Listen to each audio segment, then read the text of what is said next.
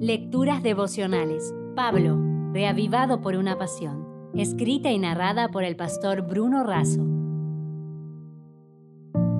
Hoy es 31 de agosto. ¿Cardo y ortiga o rosa blanca? En Colosenses 3:13 leemos, soportaos unos a otros y perdonaos unos a otros.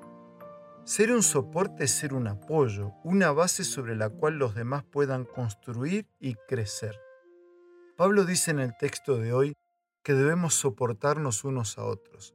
Esta no solo es una tarea de edificación mutua, también es un deber que tenemos como cristianos.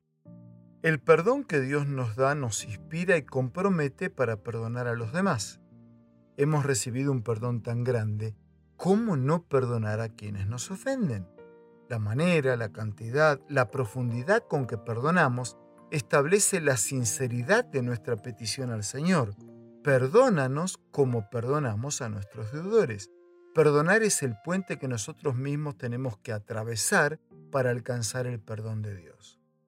Aún para los que pretenden ser seguidores de Jesús, es dificilísimo perdonar como perdonó Cristo se practica tan poco el verdadero espíritu de perdón y se aplican tantas interpretaciones a los requerimientos de Cristo que se pierden de vista su fuerza y su belleza. Tenemos una visión muy incierta de la gran misericordia y amante bondad de Dios. Él está lleno de compasión y perdón y nos perdona gratuitamente si realmente nos arrepentimos y confesamos nuestros pecados, asevera Elena de Huay. El político y escritor cubano José Martí publicó en versos sencillos, Nueva York 1891, el poema titulado Cultivo una rosa blanca, con énfasis en el valor del verdadero amor y la amistad. Cultivo una rosa blanca en junio como en enero, para el amigo sincero que me da su mano franca, y para el cruel que me arranca el corazón con que vivo, cardo ni ortiga cultivo, cultivo la rosa blanca. Es fácil entregar una rosa blanca a aquel que vive dándonos rosas blancas.